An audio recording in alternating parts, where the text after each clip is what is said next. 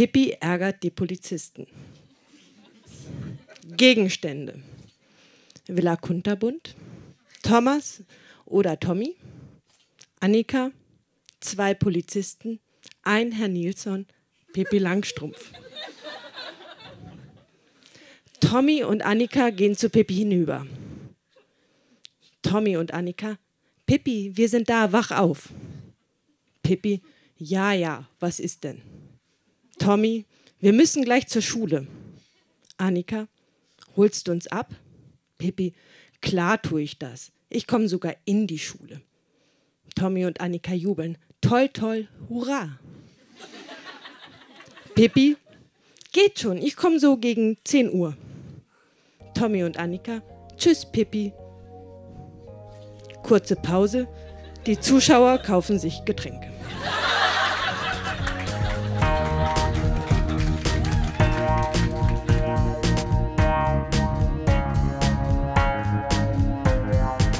Texte von gestern.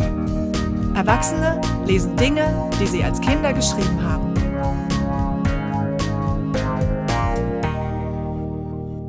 Texte von gestern ist eine Veranstaltungsreihe, bei der ganz normale Leute auf die Bühne kommen und Texte vorlesen, die sie als Kinder, Jugendliche oder junge Erwachsene geschrieben haben.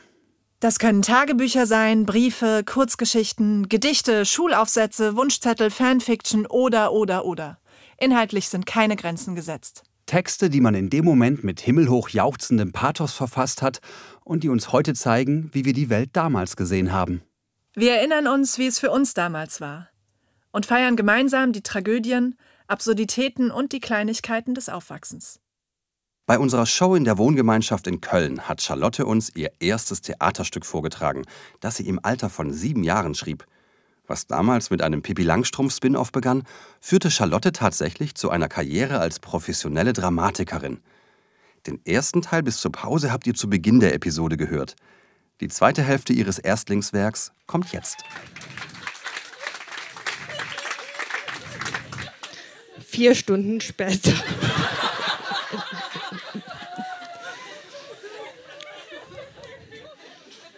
Pippi, seht mal, wer da kommt. Annika ängstlich. Die Polizisten. Warum immer die Polizisten? Erster Polizist. Na, da haben wir ja unsere Pippi Langstrumpf. Zweiter Polizist. Wir werden dich schon kriegen. Pippi, auch wenn ich durch den Schornstein krieche? Tommy, dann bist du ja ein Schornsteinfeger. Tommy, Pippi und Annika, hihi, hoho, tralalala, hihi. Zweiter Polizist, werd dich gleich haben. Will Pippi am Arm greifen, Pippi springt zur Seite, Polizist greift in die Luft und fällt hin. Aua, aua, aua, das tut weh, aua. Pippi fängt laut zu lachen an. Erster Polizist, so eine Unverschämtheit. Wer lässt sich sowas einfallen? Pippi, ich lass mir sowas einfallen. Annika flüstern, Pippi, trag die Polizisten ins Auto. Pippi, ja, das tue ich auch. Hopsasa. Trägt die Polizisten zum Auto, dreht den Schlüssel um und sie fahren los. Pippi zu Annika, so, jetzt sind sie weg. Tommy, sieh mal, Pippi, im Briefkasten. Pippi holt Brief. Pippi, ein Brief für mich. Annika, weißt du auch, von wem er ist? Pippi, nein. Annika, von der Takatuka-Insel, von deinem Vater und der Hoppetosse. Tommy, soll ich ihn dir vorlesen? Pippi, ja. Liebe Pippi Lotta, ich hoffe, dir gefällt es in der Villa Kunterbund. Und wie geht es dir, Tommy und Annika? Mir geht es gut. Bist du immer noch so frech? Ja oder nein? Dein geliebter Vater. Mutter von Tommy und Annika. Tommy und Annika kommen zum Abendessen. Tommy, darf Pippi auch? Mutter, ja. In der Stube von Familie Settergren ist ein Tisch gedeckt. Pippi, habt ihr das hier herrlich, wundervoll. Annika, find ich nicht, ich finde es bei dir schöner. Tommy, Finde ich auch. Nicht so ordentlich ist es bei Pippi. Mutter, setzt euch jetzt auf eure vier Buchstaben. Annika, ja, ich setze mich schon auf den P-O-P-O. Tommy frech, ich setze mich schon auf den Popo. Pippi setzt sich bestimmt auf den A-S-C-H. Mutter spaßböse, unanständig, unanständig, mein lieber Sohn. Pippi, Tommy, so ernst musst du es nicht nehmen. Ich setze mich nämlich auf den Hintern. Ich glaube, dieses Wort hat acht oder neun Buchstaben. Dürfen Tommy und Annika bei mir schlafen? Mutter, nun ja, ja, ja, sie dürfen. Pippi, kommt ihr beiden. Pippi, Indianergeheu. Vielen Dank.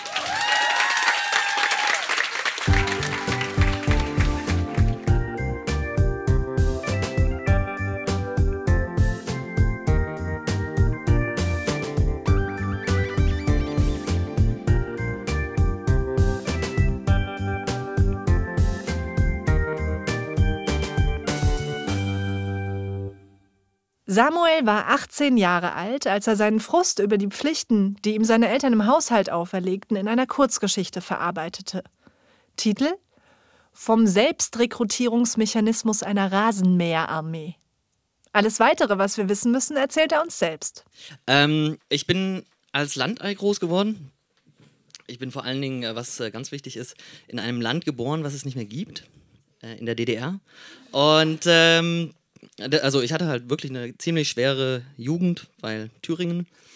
Und ähm, ja, hatte da so meine Prioritätenkonflikte, Dinge, die ich ähm, machen wollte, Dinge, die ich machen sollte. Äh, und da ging mir, gingen mir so einige ganz wilde Sachen durch den Kopf und das äh, kann ich selber auch nicht mehr so ganz ähm, zusammenbringen, was da eigentlich los war. Und äh, das spiegelt sich auch in diesem Text eigentlich sehr gut wider, vor allen Dingen dadurch, dass die Überschrift gar nicht so viel mit dem Text äh, zu tun hat. Oh, ähm, jetzt freuen wir uns noch mehr auf Samuel von gestern.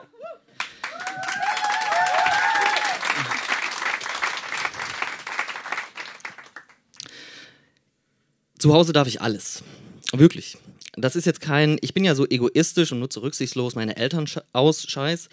Oder irgendwelcher, meine Eltern sind so verantwortungslos, anti-autoritär Quark, sondern das meine ich im vollsten Ernst. Ich darf alles. Beispiel? Zum Beispiel, so ein paar Zitate. Frühmorgens, es ist schon längst halb acht. Samuel, du darfst jetzt gerne aufstehen.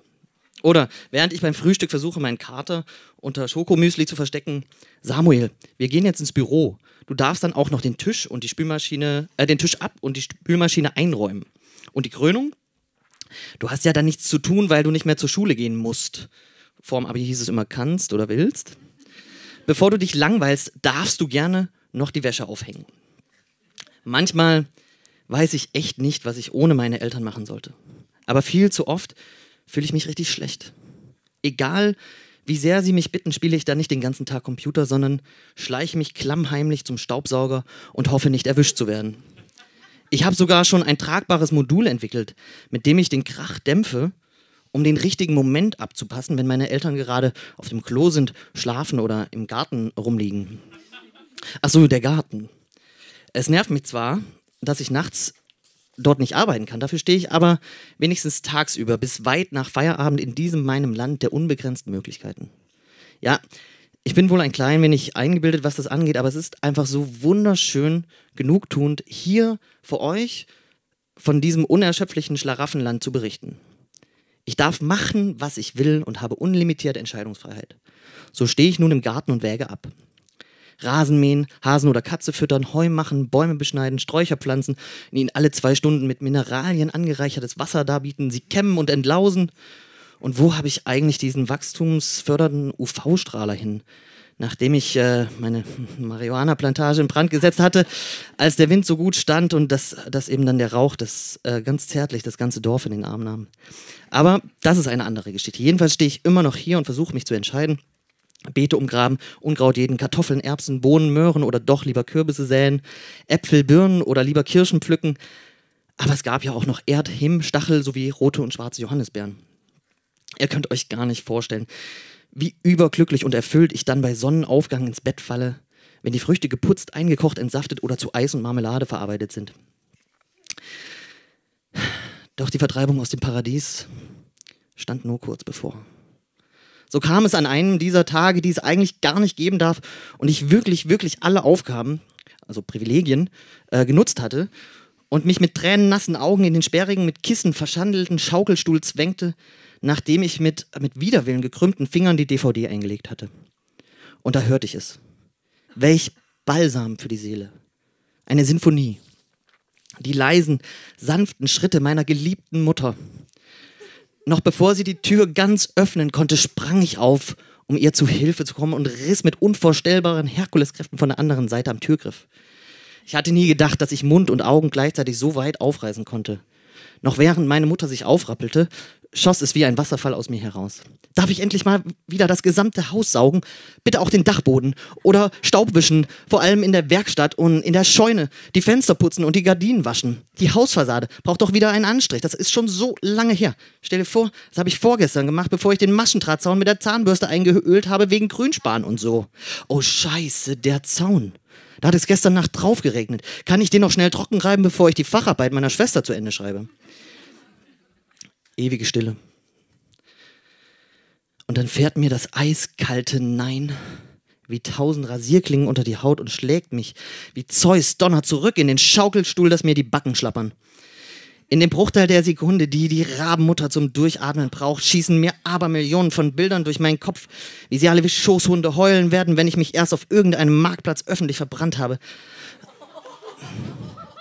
Aber ihr wolltet es nicht anders. Rasenmäher, sagt sie nur. Äh, wie bitte was? Genau wie gerade noch der Donner elektrifizierte mich nun Zeus Blitz und ich begriff. Mein Hirn stolperte und überschlug sich. Ihn per Hand auseinanderschrauben, einfetten, striegeln, bürsten, bügeln und im Dunkeln wieder zusammensetzen? Vorweg möchte ich mich hier schon bei meinen Eltern entschuldigen, dass ich immer so schnell die Geduld verliere. Ähm, denn als meine Mutter mir dann sagte, dass ich gerade mal den handbreiten Streifen rund um das Haus mähen dürfte und im Anschluss den begonnenen Film weiterschauen müsste, wäre mir fast der Kopf geplatzt. Ja, sag mal, habt ihr sie noch alle? Seid ihr total übergeschnappt? Habt ihr den Verstand verloren? Bin ich euch denn gar nichts wert? Ich bin euer Sohn, habe genau wie ihr Pflichten im Haushalt, auch wenn ihr euch das nicht eingestehen wollt. Und was macht ihr? Ihr nehmt mich gar nicht wahr in meinen existenziellen Bedürfnissen und speist mich mit lächerlichem Kleinkram ab. Ihr verstoßt euer Eigenfleisch und Blut. Wie soll ich es jemals im Leben zu irgendwas bringen, wenn ich nie Verantwortung übernehmen darf und nie mal eine anständige Arbeit verrichten kann? Doch das eiskalte, steinerne Herz dieser mir jetzt schon so fremden Frau ließ sich nicht im geringsten erweichen. Ich probierte es mit Wein, es half nichts. Ich probierte es mit Drohnen, es half nichts. Ich schnappte hektisch nach Luft und ruderte hilflos mit den Armen durch dieselbe, wobei mir dieses Staubsauger-Dämpfer-Modul aus der Tasche fiel und zerbrach. Das war's. Aus und vorbei. Ich hatte verloren.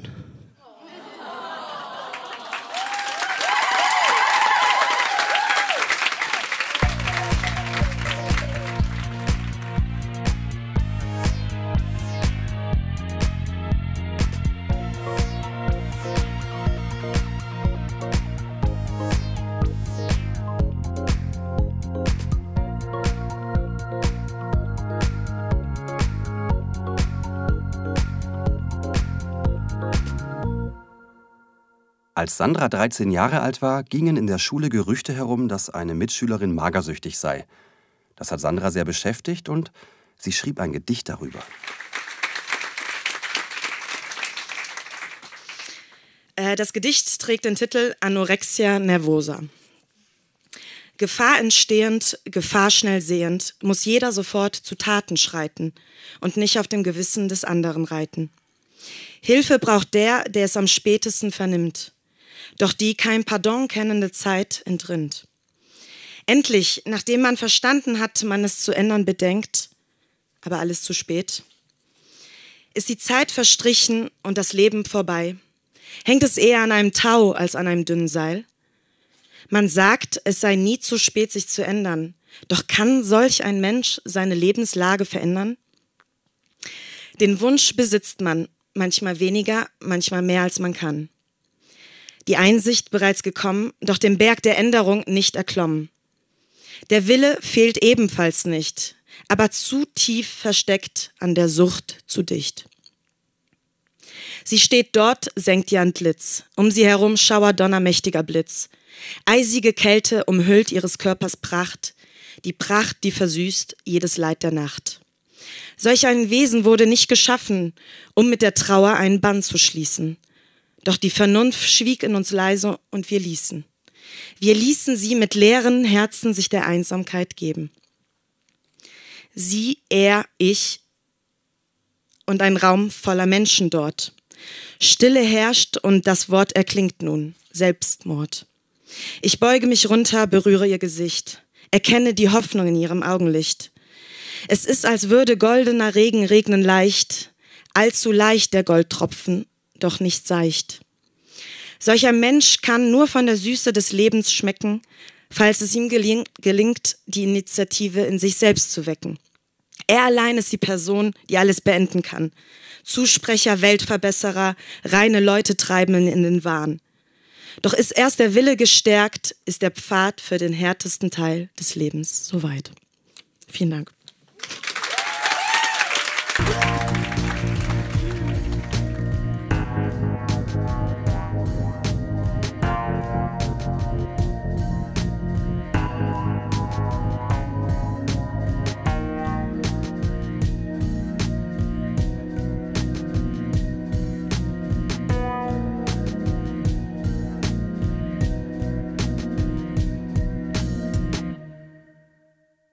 Mit ihrem Deutsch-Leistungskurs reiste Mirella nach Italien, als sie 18 war. Und in Verona kriegten sie die Aufgabe, ein Gedicht zu schreiben. Mirella schrieb zudem noch, ebenfalls aus Verona, einen Brief an ihren Vater, der ein Jahr zuvor gestorben war. Und beides hat sie mit uns geteilt.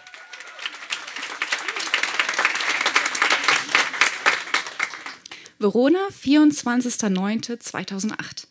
Auf der Suche nach Romeo. Ruhelos tragen mich meine Füße durch kleine Gassen, die größer werden. Endlos reihen sich Schmuckstücke aneinander, historische Juwelen gezeichnet. Doch dich finde ich immer noch nicht, mein Geliebter, mein Traum. Der Piazza di Erbe erfüllt meine Sinne. Gerüche, Farben, Musik der blechernen Räder. Alles unwichtig, nur Kulissen meiner Reise. Weitere Schritte, Sonne mein einziger Begleiter. Mein, meine Haut entflammt, mein Herz wird zu Asche. Noch eine Straße, noch ein Platz ohne dich. Wo bist du, mein Romeo? Verleugne dich nicht. Schreie, zerreiße und wüte still, sodass ich dich höre tief in meinem Herzen, signiert in ewiger Tinte, glühend.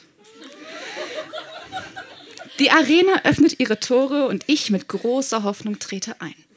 Ich stehe auf, betrete jeden Stein. Sehnsucht treibt, Liebe sucht. So müde, so winzig, so klein. Alleine stehe ich und blicke herab auf tosende Löwen, nur dich erblicke ich nicht. Auf der Suche nach dir begegnen mir zahlreiche Gesichter, die ohne Profil an mir vorüberziehen. Keine Beachtung, kein Blick, nur du. In meinem Kopf schwirrt es, mein Körper kämpft gegen mein Herz. Denn jetzt weiß ich, du bist mein Romeo, verbannt aus meiner Zeit, meinem Leben. Eingeschlossen dort, wo es keinen drinnen gibt in meinem Herz, in meiner Nacht, in meinem Traum.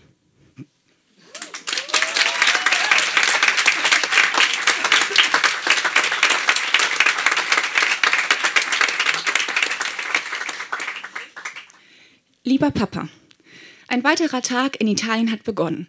Du wirst nicht glauben, wo ich bin. Verona. Hier sollen einst Romeo und Julia gelebt haben. Ich jedenfalls habe mein Romeo noch nicht gefunden, aber darüber wirst du wohl eher froh sein als mein Beschützer, du weißt schon. Im Moment fühle ich mich dir ganz nah, denn ich sitze und schreibe ganz oben auf den Tribun Tribünen der Arena Veronas. Es ist, als bräuchte ich nur meine Hand heben und könnte dich berühren, dich sehen und hören. Ich will hier nie wieder weg, nicht getrennt sein von dir. Doch leider ist das unmöglich, denn ich will noch die Statue der Julia berühren. Angeblich bringt das Glück in der Liebe. Ich könnte Glück in der Liebe langsam wirklich vertragen. Hm? Wie schon die letzten Tage brennt die Sonne auf meiner empfindlichen Haut. Und du wirst es nicht glauben, die Sonnencreme schlummert gemütlich in unserem Hotelzimmer. Gerade verschwindet eine laute Gruppe von Touristen, die neben uns saßen. Im Ernst, das ovalförmige Kampfzentrum bietet genügend Platz. Es muss sich niemand neben mich setzen. Es ist wohl ein kosmisches Gesetz, das besagt, dass alle Nervensägen unmittelbar in meiner Nähe sein müssen. Manchmal ist das wirklich zum Verrücktwerden. Das trübt meinen Eindruck von Verona jedoch nicht. Die Stadt ist ein Meisterwerk, gemeißelt in Stein und für immer in meinem Kopf verankert. Es gibt so vieles, das ich dir gerne beschreiben würde. Die Rathäuser, das Wappen Veronas, das von einer alten Familie stammt, die Flagge, die wie Schwedens Flagge aussieht.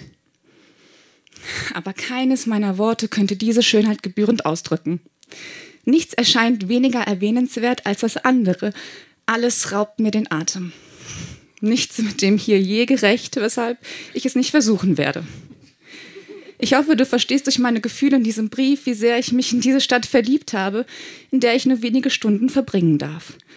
Meine Uhr drängt mich, ich muss weiterziehen. Alles muss ich in mich hinaufsaugen, damit auch Mama und alle anderen von Verona hören werden. Vor allem Ben werde ich erzählen, wie nahe ich mich seinem Opa gefühlt habe, hoch oben, wo damals einfache Bürger sich das Gladiatorenspektakel angesehen haben. Ich denke, dass ihn die Gladiatoren mehr interessieren werden, aber du bleibst immer in meinem Herzen. Und sollte ich doch noch irgendwann meinen richtigen Romeo finden, werde ich meine Flitterwochen hier verbringen. Mit so viel Liebe, deine Mirella.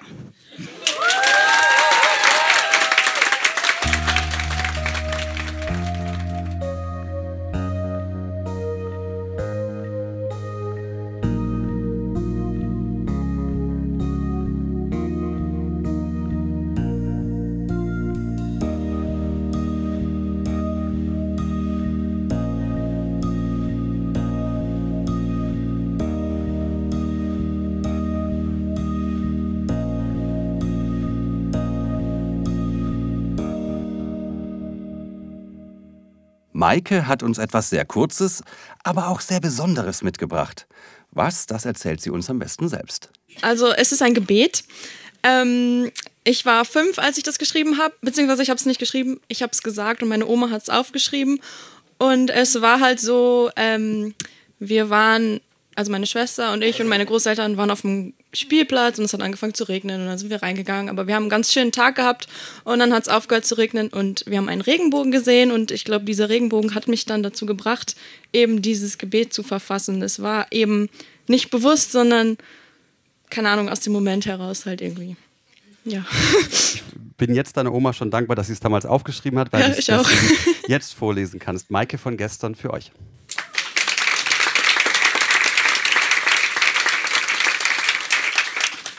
Im Namen des Vaters und des Sohnes und des Heiligen Geistes. Guter Gott, ich danke dir, dass es heute so schön war, dass wir heute auf den Spielplatz gehen konnten, dass ich heute bei Oma und Opa schlafen kann, dass ich heute für Mama und Papa so schöne Blumen pflücken konnte, dass die Bäume so schön grün sind und dass alles so schön blüht, dass ich eine Schwester habe. Ich wünsche mir, ich wünsche mir, dass immer Weihnachten wäre. Amen.